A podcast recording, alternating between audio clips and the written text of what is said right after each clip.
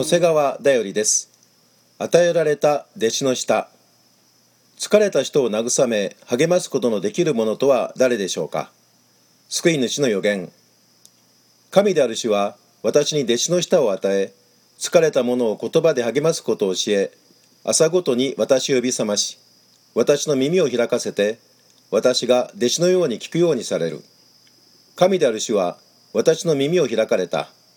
私は逆らわず後ろに退きもせず打つ者に私の背中を任せ髭を抜く者に私の方を任せ侮辱されても椿をかけられても私の顔を隠さなかった。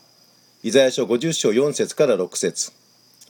椿をかけられ殴りつけられ鞭打たれ十字架にかけられたキリストが弟子の舌を与えられたあなたこそその人なのです。